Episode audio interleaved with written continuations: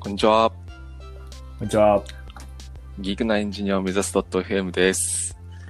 はい、はいこのポッドキャストは、タカパイとヤギヌーンが技術、実務、キャリアなどの話題についてカジュアルに話すポッドキャストです。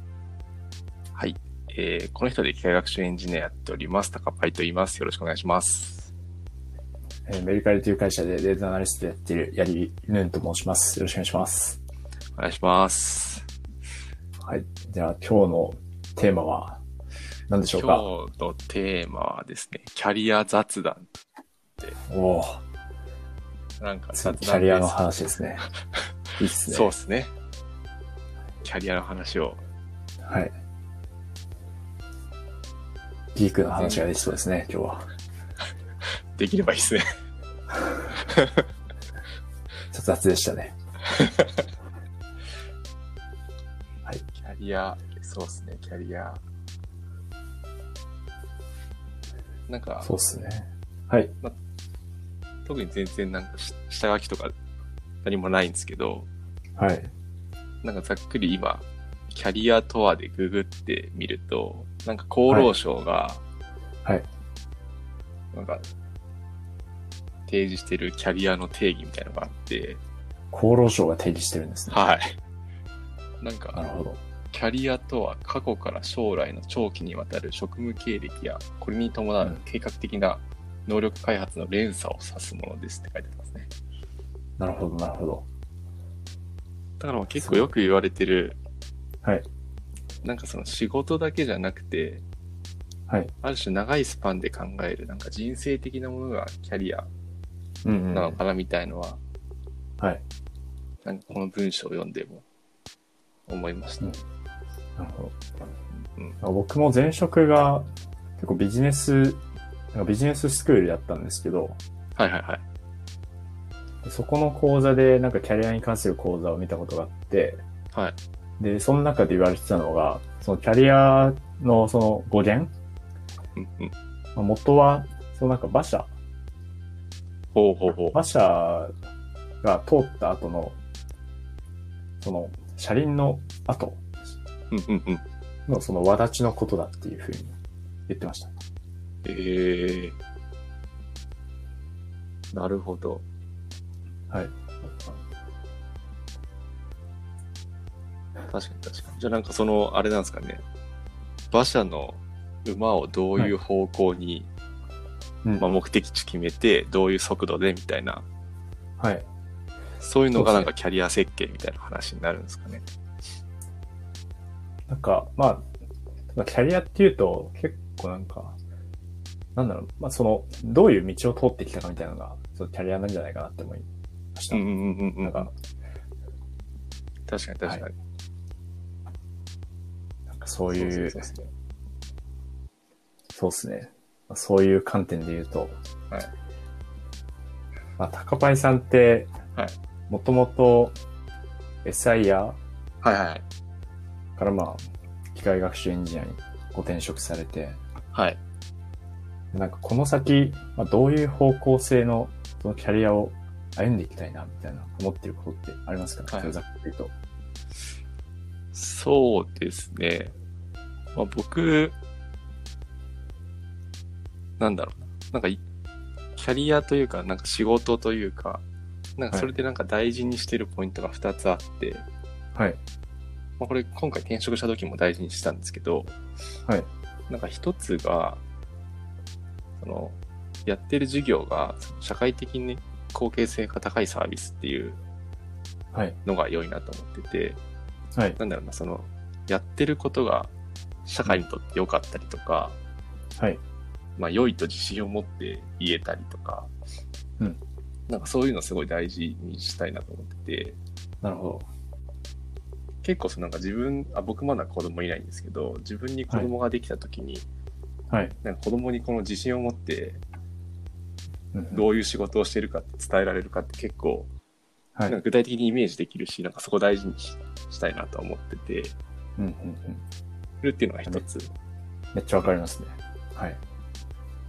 あともう一つは、なんかその時自分がやりたいことができる環境であるかどうかみたいな。っはい。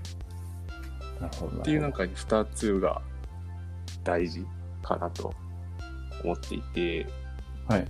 で、なんか、する、まあ、この先どういうことやっていきたいかっていうところに行くと、はい。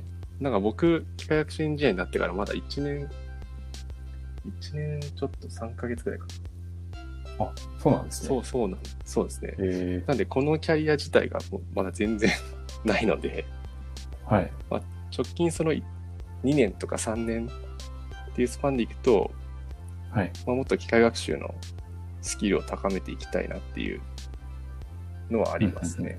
なるほど、なるほど。そうですね。うんうん。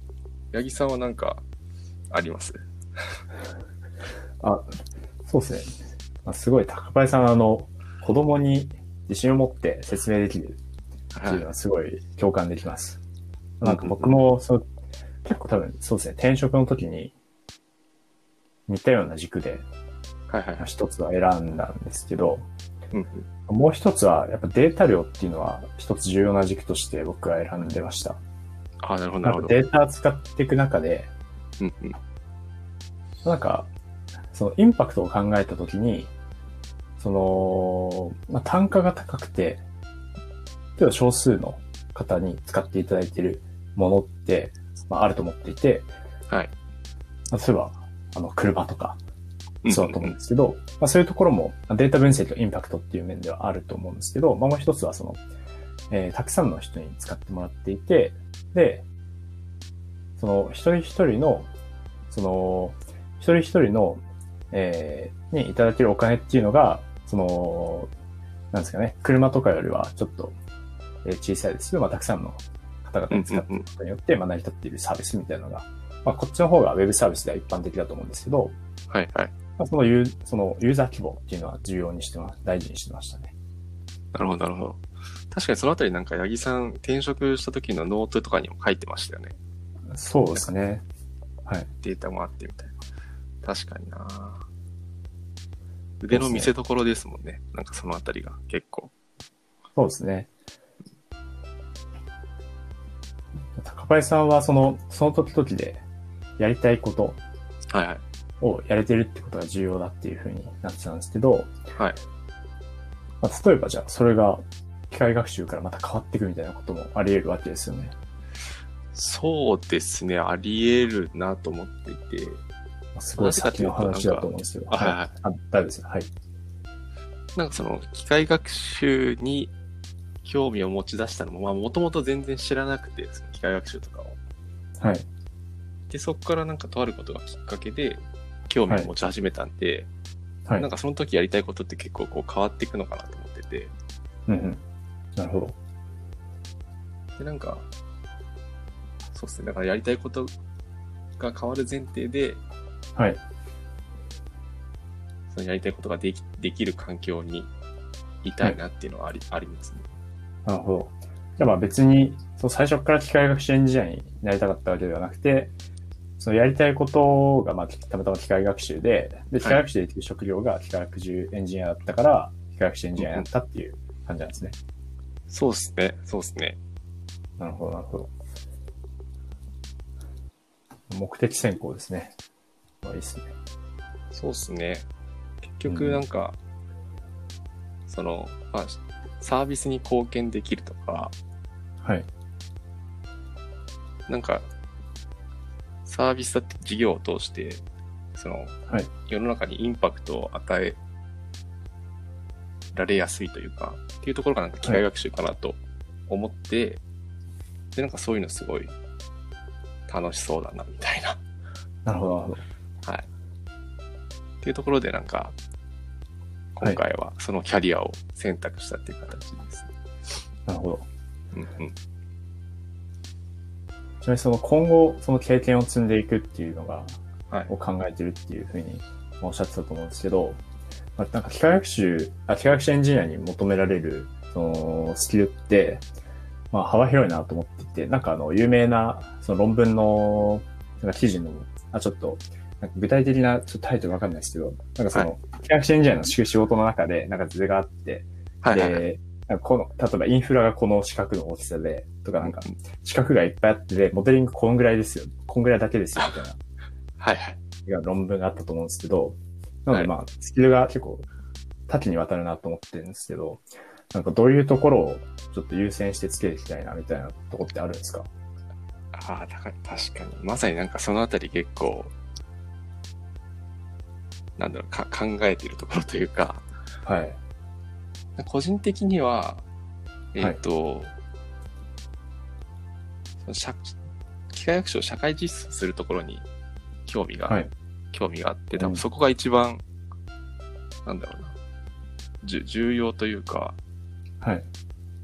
意味のあるところだと思っていて、うんなんでその、なんだろうな、まあ、ビジネス側とその機械学習のプロダクトをどうサービスに入れ込むかとか、はあいと。なんか MLOps と呼ばれるところはい。とかは結構興味があったりうんうん。して、なんかそのあたりはのぼ伸ばしていきたいというか、え力入れていきたいなってちょっと思ってたりしますね、今。ー、なるほど。でも、その機械学習を適用できるビジネス、ビジネス領域はい。を発見するところっていうそうですね、こそとうです。ね。はいはい。なるほど、なるほど。じゃあ PDM みたいな感じですかね。そうっすね。そういうところのなんはかいスキルとかも身につけていきたいなとは思ったりしますね。うんうんうん。なるほど。なんか結構その、機械学習って、まあ、今ははい結構一般的になってきてると思うんですけど、はい。なんかその、企業さんのフェーズによっては全は然いいらないみたいなことも考えられるじゃないですか。そうですね。確かに。でも例えばなんかさっき言ったインフラとかって多分どの企業さんでもたあのい IT 展開してる企業さんだったら必要じゃないですか。はい。なんでそういうところも考えるとそのさっき言ったそのなんか自分の強みというかはい。そういうところはちゃんと持っていかないとなんか器用貧乏じゃないですけど、はい。そうなりかねないなみたいなうんうんうんのはななるんかほ思ど。ったりします、ねなるほどですね。はい、まあ、確かに、そういう多様なスキルセットが求められるからこそ、まあ、その一定水準で、そのスキルセットを持っているっていうことが、まあ、大前提にはなってくるわけですけど、はいはいそうですね。それだけだとやっぱ企業貧乏なわけで、うんうんはい、強みは欲しいですよね。そうっすよね。はい。八木さんはなんか今後力を入れていきたいところとかあったりするんですかそうですね。僕もすごい今考え、 考え中で。 まあなんか僕の場合は、その高林さんと違ったのは、結構形から入ったんですよね。その、はいはいはいなんだろう、その、高林さんの場合、あの、機械学習がやりたいから機械学習のエンジニアになったと思うんですけど、僕の場合なんか、なんだろうな。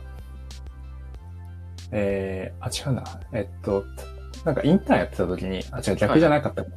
なんかインターンやってた時に、そう、集計分析延々とやってて、はいはい。で、なんかその頃統計とか機械学習とか全然知らなくて、うんうんで、なんかまあ、その集計分析だけだと、この差ってなんだろうみたいな、ちょっと思う。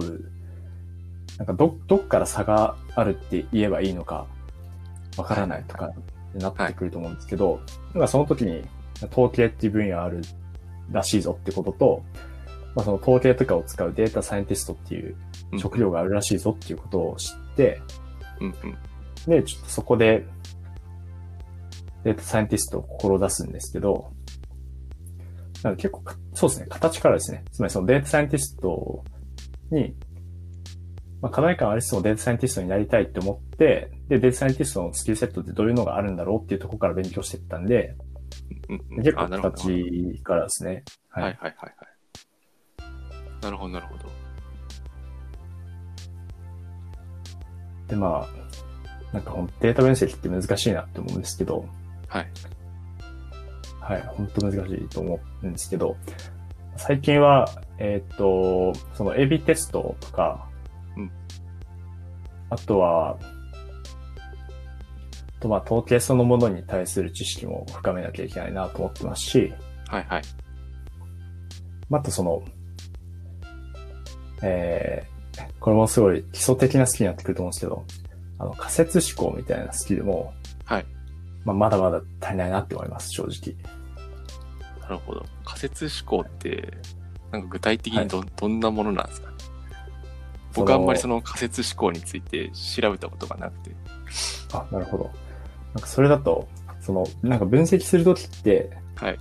なんかただ闇雲に、なんか、そのいろんななんか角度からこう掘ってみて、はい。で後からそれを統合して、はいで、そこからなんか課題を導き出してみたいなものと、うんうんあと最初にある程度自分の中でこうじゃないかなっていう仮説があって、で、はいはいこはういその仮説を証明するために分析をして、で、合ってたか合ってないかみたいなので、まあ、次の分析をこうやっていくみたいな2パターンあると思うんですけど、確かに確かに。仮説思考はその後者ですね。ああ、なるほど、なるほど。理解です。はい。なんか、それで言うと前者は、なんか探索的データ分析的なものってことですそうです多ね分データの対,、対極を使う。はい。うんうんそうですね。そうですね。ななんでそこら辺がちょっと足りないなって思ってます。なんかやっぱ、その、なんか課題をこうポンって与えられた時に、はい。まあそれが別に抽象度どんぐらいでもよくて、ぼんやりしててもいいんですけど、すごい具体的でも、まあどっちもいいんですけど、まあぼんやりしてた時に、それをなんかうまく定量化できる形に持ってって、はいはいはい。で、何かしらの答えを出すっていう、確からしい答えを出すっていうのは、まあ今でもそこそこできるかなっていうふうに自己評価してるんですけど、はい。じゃあ何の、何の課題を解くべきかみたいな、うんうんうんうん。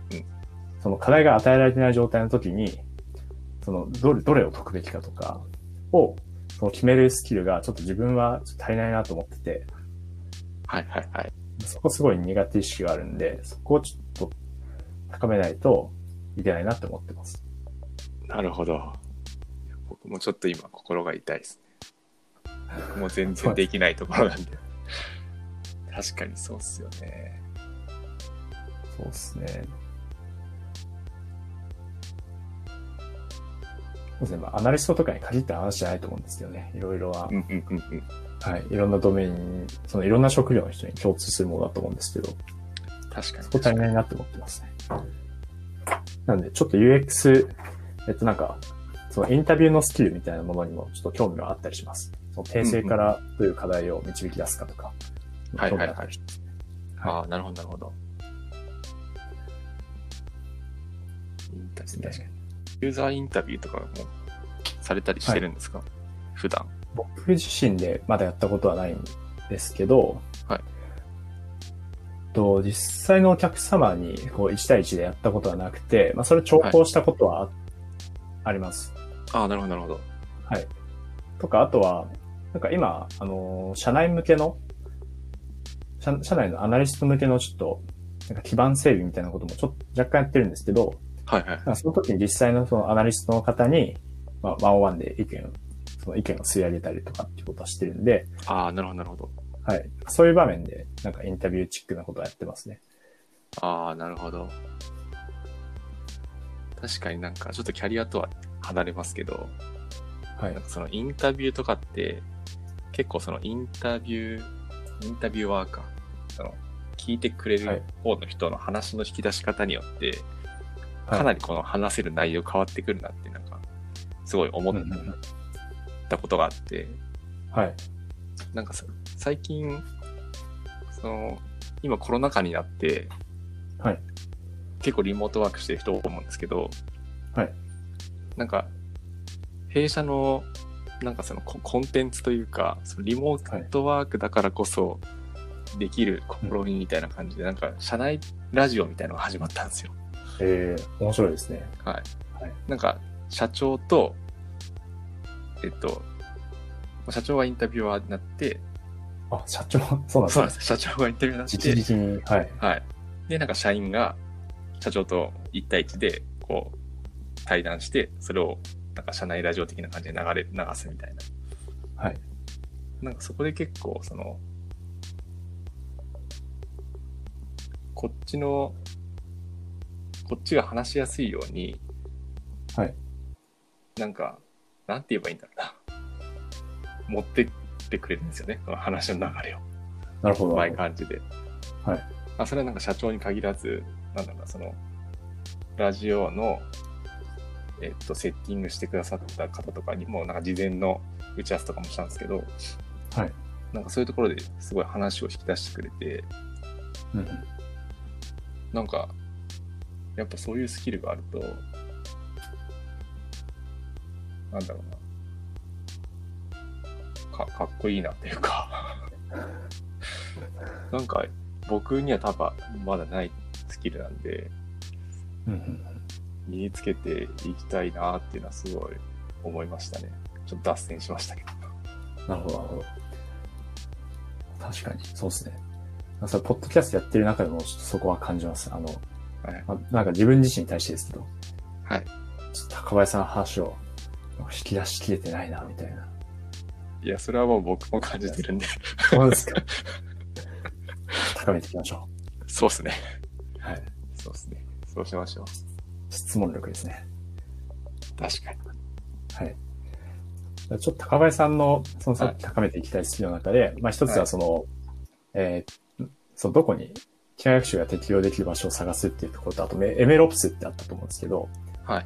そのエメロプスを高めていきたい理由っていうのはあるんですかそうです。なんか結構まだ、世の中的に不確定、不確定というか、あんまり出回っ、はいまあ最近は結構言われるようになってると思うんですけど、はい。まあなんかカチッとしたこの、エメロプスの基盤はこれやぞみたいなのがまだ確立されてないと思うんで、うん。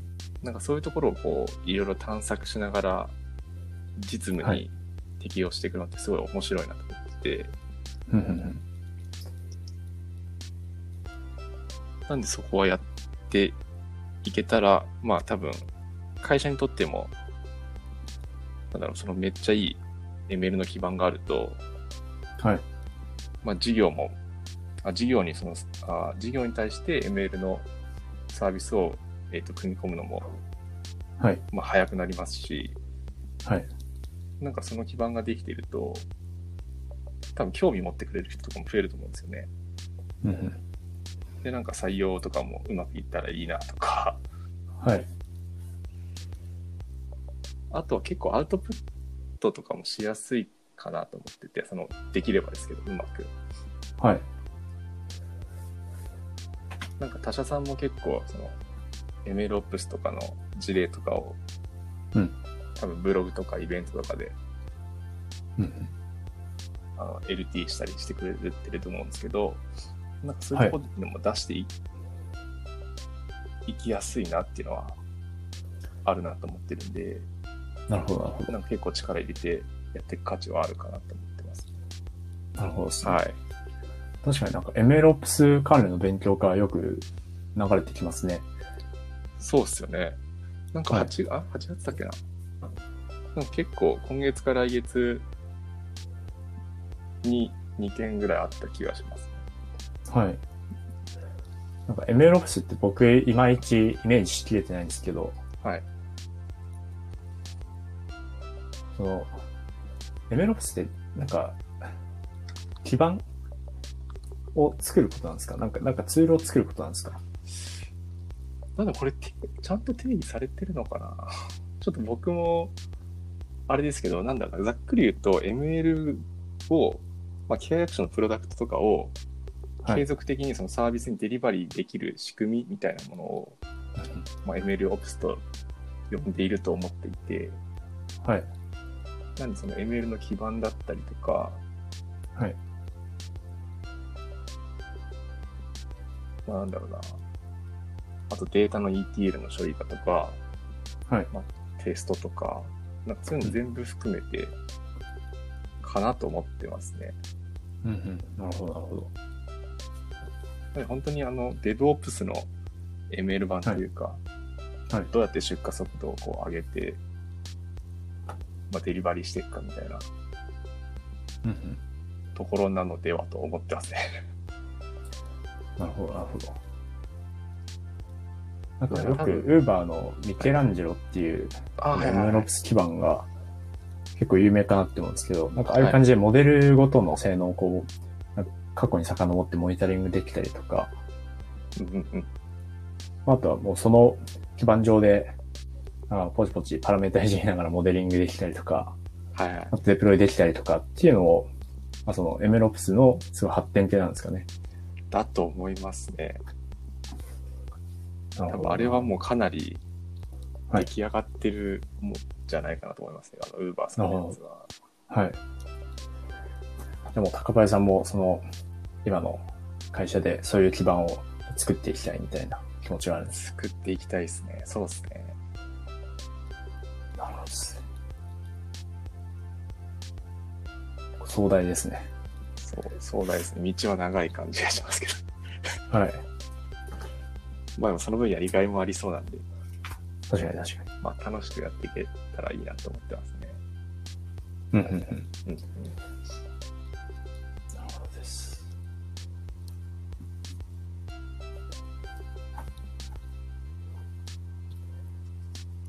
なんかちなみに、はい。のキャリアの話のちょっと延長線でいくと、はい。なんか英語ってどうなんか今後やっていく予定とかありますか、英語はですね、あの、やっていかないといけないなと思いつつ、まだ手は出せてなくて、はい、っていうのが現状です。なんでやっていくいく意思は、意思はあるというか、 はい。頭では思ってやるって感じですね。なるほど。やっていかなきゃいけないなって思ってるのは、その今後、その海外の方たちと働く場面が、まあ、来るかもしれないっていうはいことからですか、そうですね。まあ、それ、まあ、一つは、えっと、結構、その、海外の情報の方が、早く出回ってくるじゃないですか。はい、技技術的な情報もそうですけど。はい。なんで、そういうのを、まあ、スラスラ読めた方が、まあ、絶対的に効率いいし、うんっていうのが一つと、まあ、二つ目にその、はい今八木さんが言ってたようななんか海外の人と多分働く機会があるというか、はないん。か今後そのな何があるかわからないというかなんか外的要因によってそのは例いえば。日本で働けないとか、はい。なんだろうなその自分の意図ししないタイミングでなんか英語を使って仕事をしなきゃいけない環境になっちゃうとか、まあ、例えばなんかに、日本が なんだろうなすごい自然災害に見舞われて、まあなんか住めなくなっちゃったとか、まあ、なくはないじゃないですか。そうですね。なんかそういうタイミングが来た時にはい。つ辛いというかなんかそういう外的要因に対応するためにも、はい。なんか英語って絶対、その喋れた方がいいなとは思ってるんで、なるほど。で、頭では思ってるんですけど、って感じですね。なるほど、なるほど。まあ、確かに、結構、その技術系の記事読むときとか、英語が多いですよね。そうですね。うん。ですよね。あと論文とかもほぼ英語じゃないですか。そうですね。逆に論文、そうですね。逆に論文で日本語ってあんま読まない確かですよね。に。八木さんは結構今英語英語勉強されてるんですかあ、僕は英語をやってます。はい。勉強中です。まだまだですけど。はい。なんか英英会話とか言ってるんでしたっけと、一応会社で、その英語、英語を学べる仕組み、ササービスって言っていいのかわかんないですよ。仕組みはい。制度か。制度があるので、うんうんうんそれを、あの、使わせていただいているっていうのが、なんか週一の、その、講師の方との、えーはいはいはい会話のレッスンですね。それやってるっていうのと、あとちょっと、あの、細々と個人学習してますっていう感じですね。なるほど。いやいいですね。なんか、まあ、僕も勉強ししないとなっていうのはありつつ、はい。なんか全部中途半端になっちゃうのがすごいこ怖くて、ああ。今なんかそるのほど機機械学習の勉強をししたりとか、はいちょっとなんか数学の勉強をしたりとか、なんかそれに、まあ、勉強ししたいことはあって勉強していくのはいいんだけど、なんか全部中途半端にこう、終わっていくのがなんかこううん怖いというか不安というか、はい。っていうのもあって、なんかあんまりそこを攻めきれてない感じはありますね。ああ、なるほど。そうですね。確かに。それはすごい共感できますね。はい。なんか、ただちょっと思うのは、はい。なんでしょうね。中途半端なのもダメだと思うんですけど、 なんか数学とか英語とかって、毎日やらないとダメなものな気がするんですよ。確かに。めっちゃわかる。確かに。そうですよね。なんか、あれ繋がってないか。そうだ、まあ確かに、あの、その、まあ、英語とか多分結局、その、ちょっとやるだけだと中めっちゃ中途半端になって、結局何も成果出ないまま終わっちゃうと思うんで、うんやっぱそのトリガーとなるものがあったらいいですよね。あの、はいはいはい。必要性。そうですね。例えばなんか英英会話とかそういうものですよね。とあ、そういうもんじゃなくそて。の、例えば、まあ、例えばその、海外の、イングリッシュスピーカーのその恋人ができるとか、あーまあ話さなきゃいけはなはい環境があうるんうんとうん、すごいあの、コミットしやすいなって本当に思います。確かに。そうっすよね。はい。まあ逆にそういうのじゃないと、ちょっと、その学習の継続が難しいんじゃないかなとかも思います。例えば、高橋さんの今の、その、来たるべき外的要因のために、毎日勉強しますって結構難しい気がしてて、そうなん ですよ。そう。モチベーションがなんか、保ちづらいですね。はい。そうっすよね。そうなんか不確定な出来事に対して対応していくっていうのはなかなか、はい。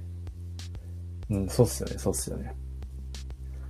なんか僕は、僕もなんか、今の会社入る前は、なんか多分高橋さんと同じような状況で、はいはい。えー、やんなきゃなって思いつつやってなかったんですけど、はい。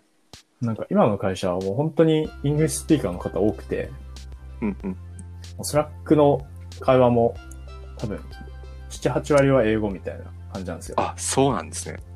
はい。えでも見ても、やっぱり、なんだろうな、その、イングリッシュスピなイングリッシュスピーカーの方と連携しなきゃ仕事が進まない場面とかもあったりして、えはいはい。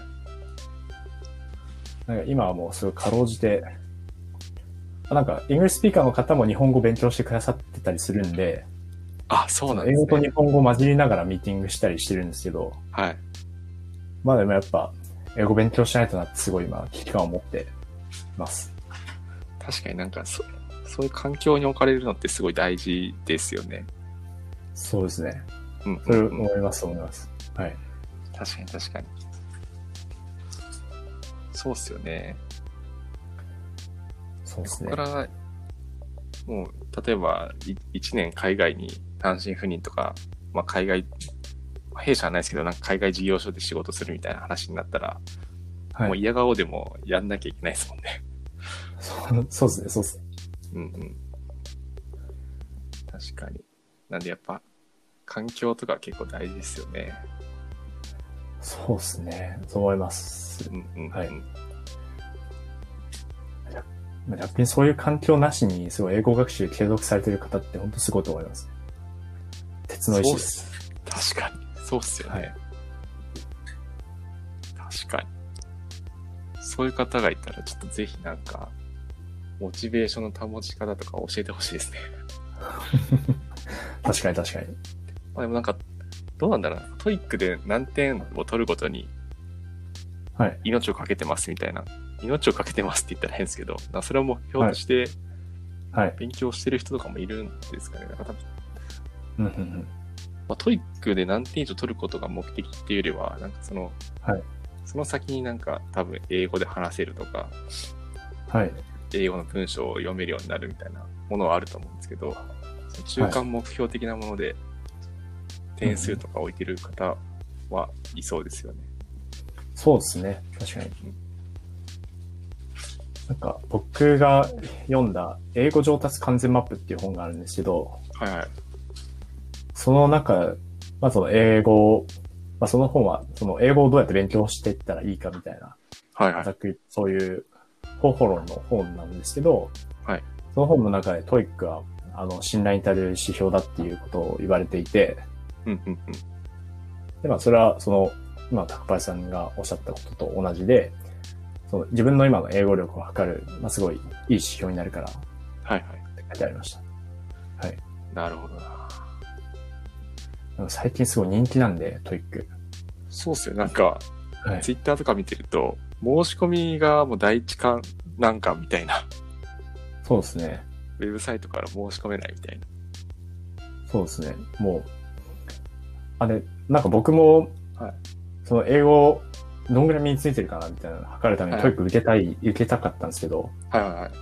じゃなくて、確か今、あ今週、先週の水曜日に、その申し込みがあって、はいもうずっと繋がんなかったですね、トイック。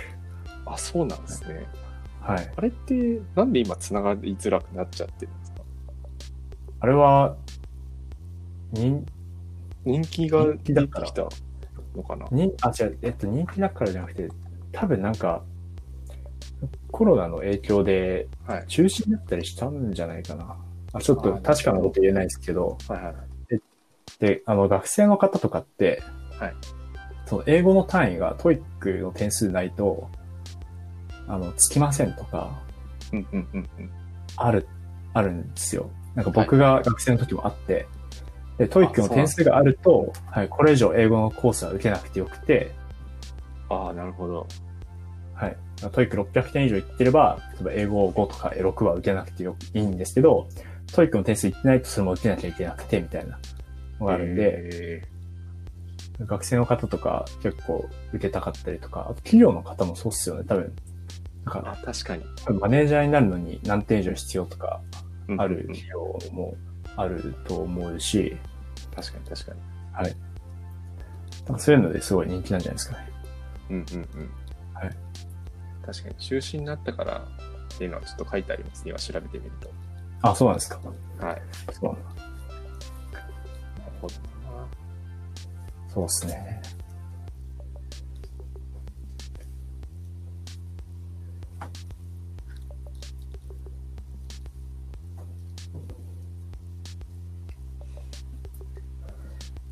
だからちょっといろいろ脱線しましたけど、そんな感じですかね、今日は。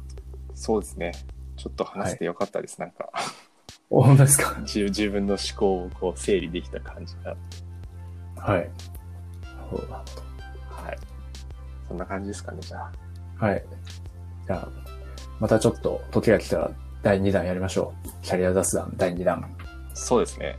はい。なんかいろんな人の考えを聞いてみたい感じはありますね。あそうですね。次回、ちょっと、まあ、第2弾の時はゲストを呼んでやっても面白いかもしれないですね。そうですね。はい。なんで、ぜひ、話してもいいよって方はご連絡いただける と、そうですね、そうですね。すごい嬉しいですね。はい。はい。という感じで、はい、今日は、えっ、と、まあ、キャリア雑談ということで、まあ、カジュアルにキャリアについてお話ししました。はい。で、質問、コメントは、えっ、と、質問箱や、ツイッターのハッシュタグギーク、アンスコエンジニアでお待ちしております。ご視聴ありがとうございました。ありがとうございました。よはい。また次回もご視聴よろしくお願いします。ろしくお願いします。